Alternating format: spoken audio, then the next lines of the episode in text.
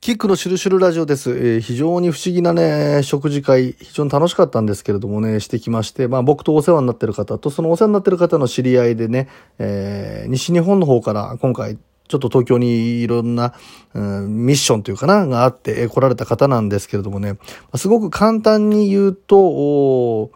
いわゆる障害を持たれている、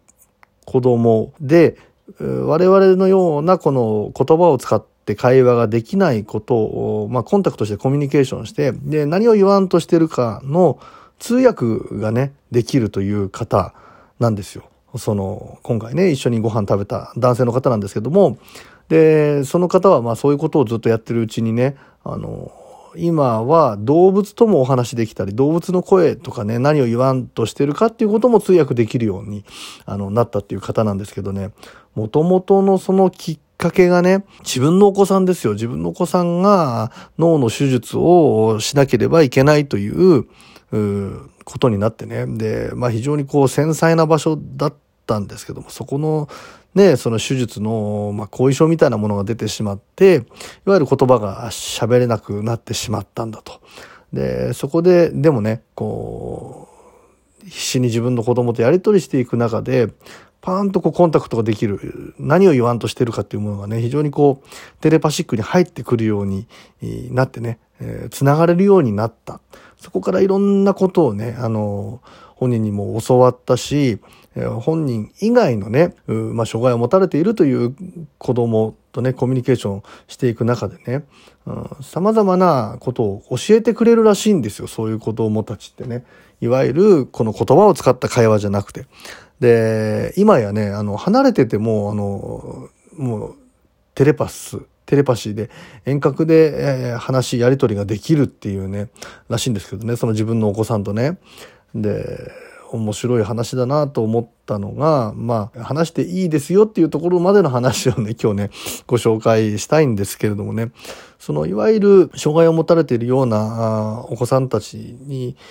と、こうやり取りしていく中で様々なことを教わるんだけれども、まあいろんな表現があるんだけれども、この世に出てくる前にね、例えばお空の上からお母さんを見つけてね、大抵はお母さんを助けたいということで、自分の気に入ったお母さんを選んで、あの人助けに行こうっていうことで子供が降りてくる。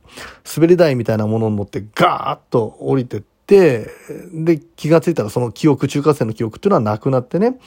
この世に出てきてるんだと。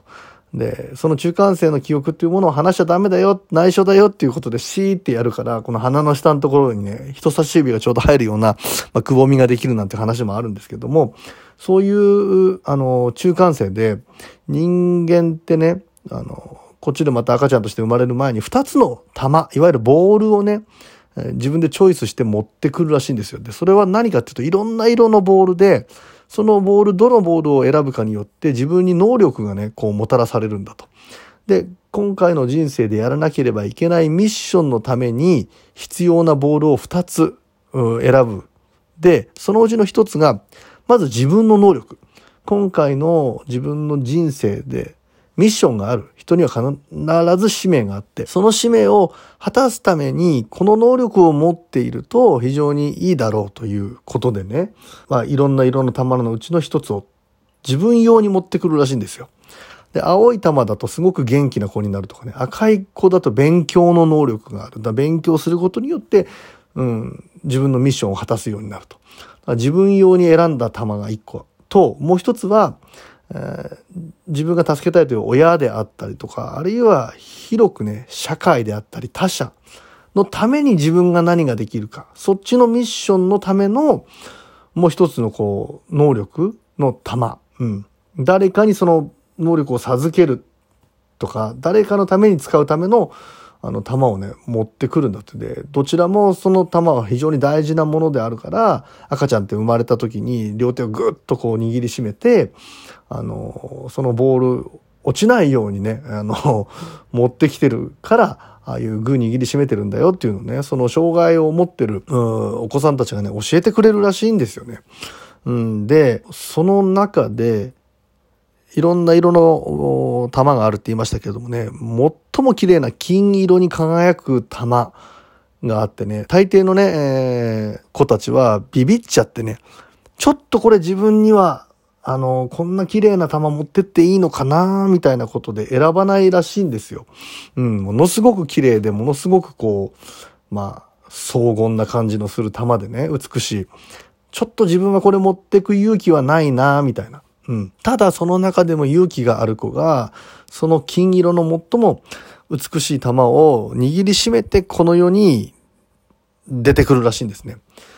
で、その子たちがいわゆるその世に言う障害を持たれているような子になるんだと。うん。だからね、まあ、最も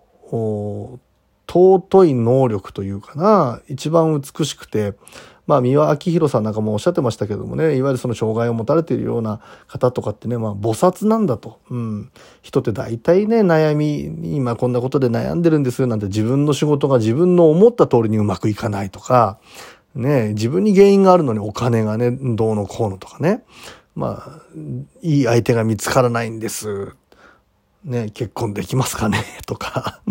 うん。でもね、はっとそういうね、あの、菩薩の存在見たときに、うん、なんて自分のことばっか考えてたんだろうと。ね、自分は十分も恵まれてるんだと。ね。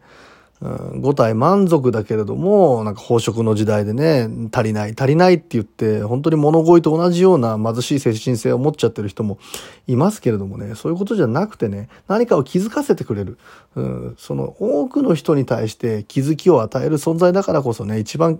あの美しい金の玉をね、非常に勇気がいることらしいんですけどもね。あの、数人に一人それを持って世の中に出てくる。まあ僕が本当にあの、すごく尊敬している武道家の先生で、まあ名前出せるような存在ではないんですけれども、あの、一つのね、こう、例えばクラスであったりとか団体みたいなものをより強くしたいんだったらばね、そういうこうね、あの、必ず入れることが大事だと。そうするとね、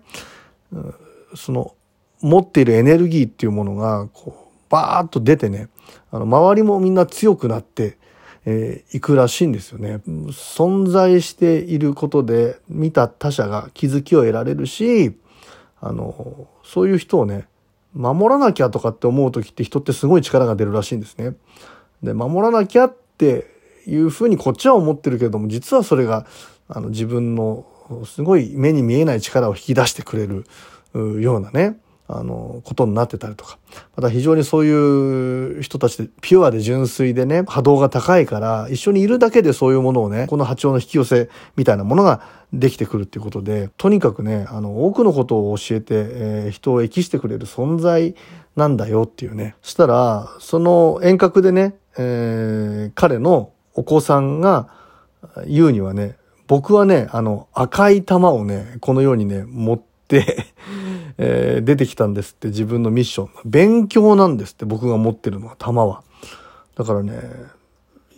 今、不惑41になりましたけどもね、不惑すぎて、ああ、自分の人生のテーマって勉強だったんだなって。で、勉強することによってまたそれを他人に何かね、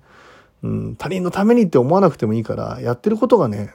他人に対して有益なものであるっていう。だからこういうラジオなんかもそうだけれども、自分が少し知ったね、いいことはみんなにシェアしてね、なんかのきっかけになったりとか、人のテンションが上がったり、頑張るきっかけになれたらいいななんていうふうに思ってる部分はあるんですけど、やっぱ勉強なんですって。それとね、もう一つ、あの、その子が遠隔で教えてくれたのがね、えーその男性通じて僕に、二人目の子供、男の子はパパに会いに来てるよっていうことを教えてくれたんですよ。大抵はお母さんを救おうみたいなことで来るらしいんですけれども、その子はね、あの、僕に会いに来たんだと。で、僕に褒められることとか認められたいっていう気持ちがすごく、あの、強いんですって。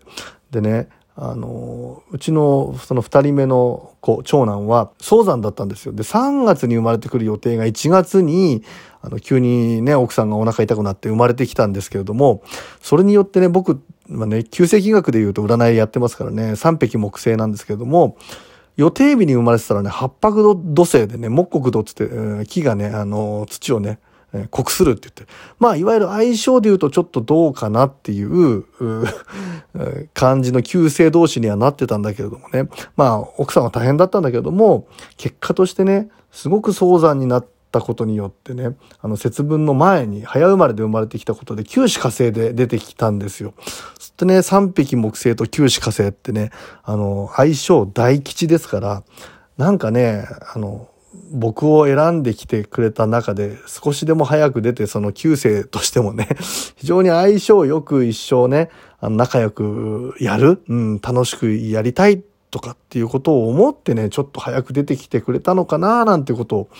思うとね、まあ奥さんにも感謝だし、なんか彼に対するね、また気持ちみたいなものもね、まあ、あの、一日でも長く楽しく、あの、一緒に遊ぼうぜっていう感じになれたっていうね、まあ、非常に不思議なね、回だったんですけれども、その中でね、まだ他にもね、教わったことがあるので、それはまた次回お話しさせていただきたいということでね、えー、今回はお時間です。いつも聞いてくださる皆様ありがとうございます。